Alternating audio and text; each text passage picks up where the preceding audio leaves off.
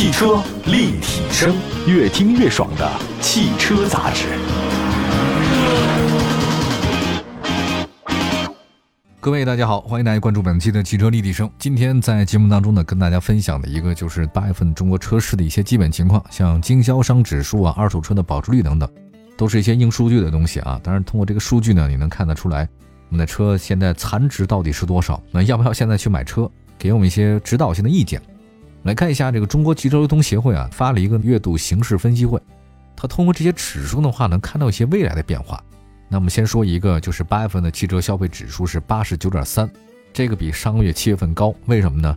这个专家也分析说，是因为车辆购置税减征政策实施了一段时间了，那对提振车市是非常有帮助。而且八月份各位也都知道，是局部地区它这股疫情、天气各种因素影响，汽车市场增长幅度有点放缓了。九月份呢，这个开学季，其实是传统汽车的一种销售旺季啊，有很多家长为了买新车和送孩子上学什么的。大概是这个意思吧，我也不太清楚他们家长怎么都会这么想。那同时呢，第三季度啊，经销商为了完成季度目标，开始促销加量的活动啊，冲量，还有包括像地方车展，不是说金九银十嘛，所以从八月份就开始努力了啊，新车投放啊，市场需求各种提升。那么在多种因素影响之下呢，预期九月份的车市增长趋势还是不变的，还是会涨，但是涨的这个幅度呢，肯定就不行了。比如说有些地方是因为疫情。因为这一闹疫情嘛，大家这消费的心情就不是很高，所以居民购买力它也不太多。对于市场销售浮动的话，它有一定的不确定性，大家得面对现实。那么，另外从构成汽车消费指数的这个分指数来看啊，今年八月份需求分指数呢是百分之八十三点一，高于七月份。预计九月份的话呢，大家还是想买车的。另外呢，秋季车展外加促销政策，对吧？这个年底了，总不能这一年什么都不买点什么吧，对吧？还有一个入店分指数，入店分指数呢是高了，预期啊九月份到 4S 店的人会增加一些。季节变化，秋高气爽，高温酷热的时候就过去了。疫情呢确实有反复，但整体是可控的啊，所以九月份大家还是愿意出行。同时呢，汽车促销政策刺激作用比较强，购车需求也增加，进店购车的人也会相应的增多。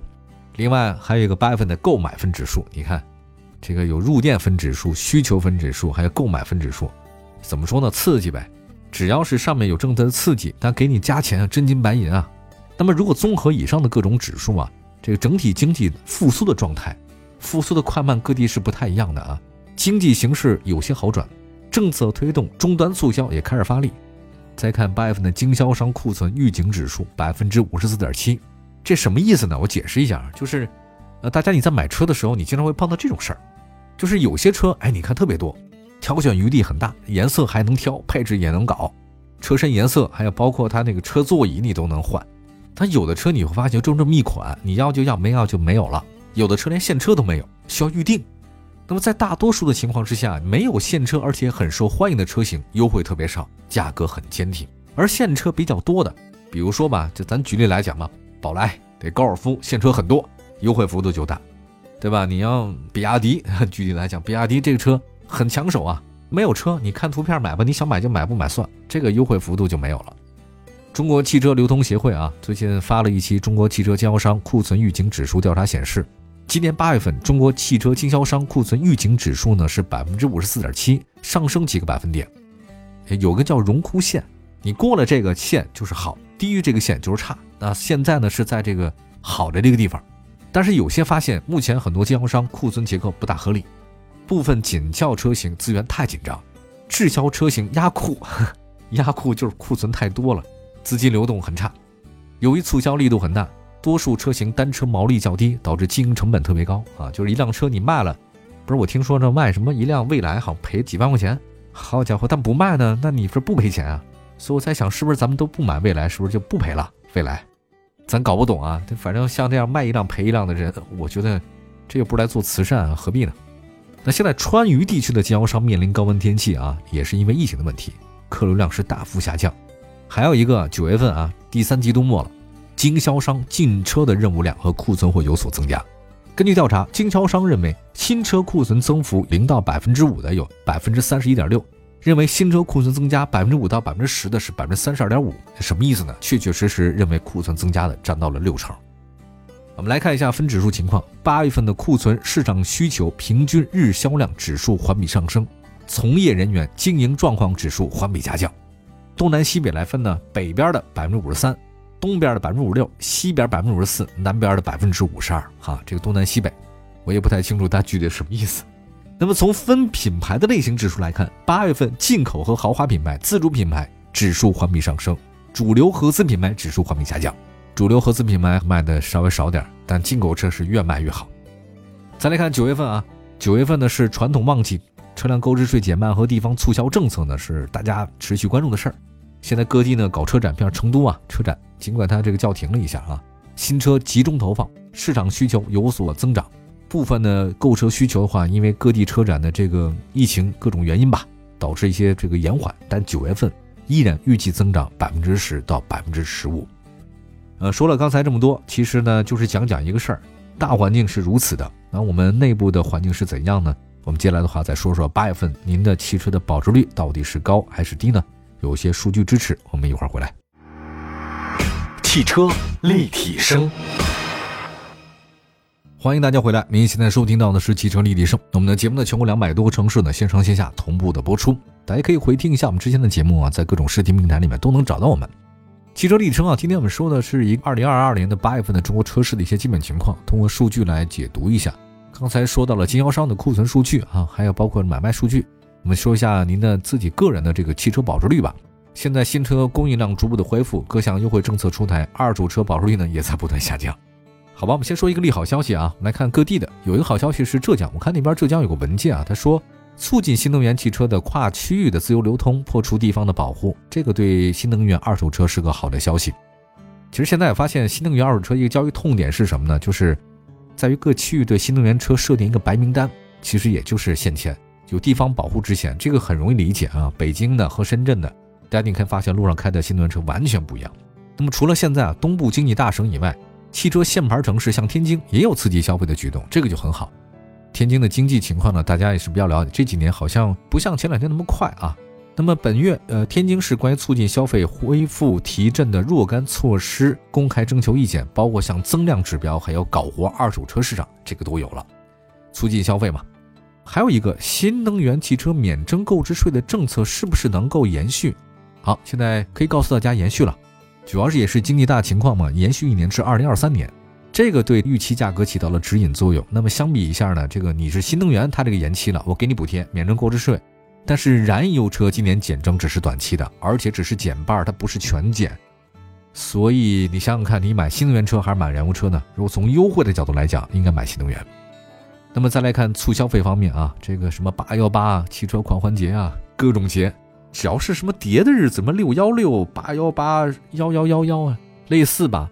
是不是只要有一个这种对账的日子，它都能变成消费节呢？好吧，每天都是过节，好，那也挺好。但对于汽车来讲的话呢，这毕竟不是一个马上的速效品啊，需要占用你很多资金。这样的节日能不能带动汽车的这种消费？我个人是存疑的。我不觉得因为过这个日子咱要买这个车，哈，那什么家庭？你家里有矿啊？来看一下目前的二手车市场里面，小型车、紧凑车需求非常旺盛，这也验证了一什么问题呢？就是。如果宏观层面消费不是像以前那么给力的话，那么大家更加偏好的是低端的产品，嗯，就是小型车、中型以上轿车和 SUV 的经营风险很高，量价都有下滑的趋势。那么 MPV 保值率现在大幅上涨，涨价的都是高端品位，其中小型车三年保值率上涨了百分之七十一点四啊，上涨到七成多了，紧凑车是百分之六十点一。中型车的保值率呢，从百分之六十六点二下降到百分之六十五点一。那中大型车也下降了，还有小型 SUV 也下降，紧凑 SUV 是百分之六十点六，三年。那你要这么看的话呢，新能源保值率的话呢，好像也不是特别高啊。你看插电混动车型三年保值率是百分之五十一点八，也就是说，你买任何一个新能源车，假设你是插混的，三年以后你车基本是减半，原来是二十万，现在三年以后你能只值十万。纯电动车呢是百分之四十八点六，更低，那主要是电池的问题啊。也就是说，这两年电动车的保值率好像并没有升高啊，尽管它车是越来越多。还有一个在豪华品牌阵营，虽然数量比较多，但实际的终端价格呢，都还是以 BBA 为标杆的。真的，你看那个豪华车品牌，什么林肯、英菲尼迪，包括雷克萨斯等等，没关系啊。二线豪华品牌，客观上你很难走出独立的价格行情，你这个不太容易啊。那么奥迪品牌保值率是很稳定的，我觉得稳定在哪儿呢？主要上汽奥迪也来了，对吧？我特别喜欢像不同厂家之间的良性竞争，这个对消费者是很有好处的。我特别希望厂家大，不要消费者之间，对吧？厂家里互相竞争，消费者得利嘛。但看保时捷，大家都知道 Porsche，它好像是在德国那边上市吧？就据说那边上市之后，应该是全世界最大的一个 IPO。那么现在保时捷卡宴八月份的保值率是九成，各位，你这个车三年你开了以后，你还能卖九成？我的天哪！雷克萨斯保值率确实也低了一点点啊，宝马呢，奔驰也低了一些，奥迪呢三年保率是百分之六十六点九，路虎八月份三年保率百分之六十四，我说的都是三年保率啊。林肯的话呢是百分之六十二，凯迪拉克是百分之六十一点七，沃尔沃百分之五十八点二，英菲尼迪是百分之五十五点三，特斯拉三年保值率是百分之五十四点八，降幅很大啊。别看是特斯拉，你三年以后还是不值钱。捷豹是百分之五十四点七，捷豹比它更低。这个捷豹七折虎八折豹是有道理的。那么在普通合资品牌里面，丰田相对有优势啊，大众品牌的保值率是降幅较小，有优势。那么在一些个别小众品牌上面不太好。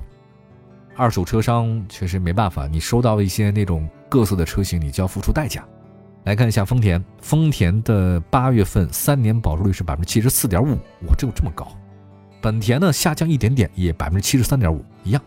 那么三菱是百分之六十三点八，日产是百分之六十三点六。也就是说，日本车的第一梯队是丰田、本田，第二梯队是三菱和日产。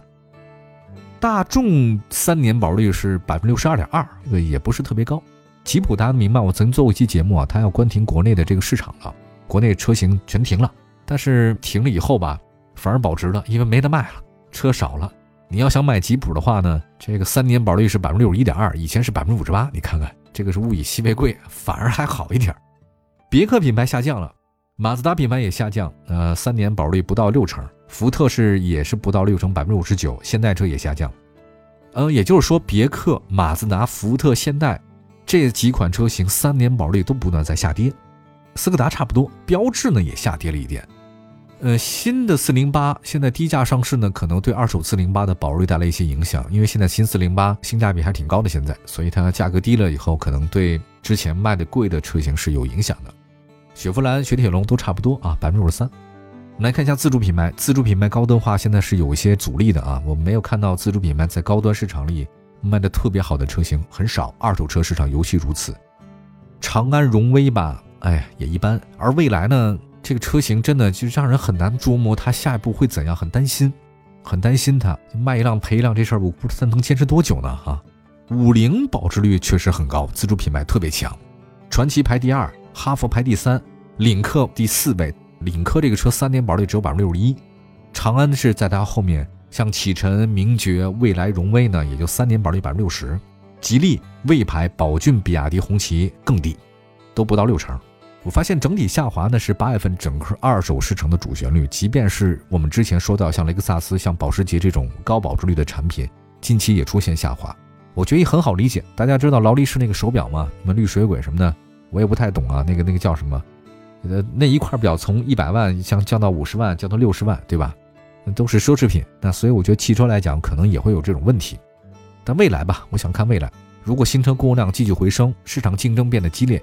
我觉得二手车整体保值率呢还可能会进一步下降，就是以后大家买二手车会越来越实惠，这个是毋庸置疑的了。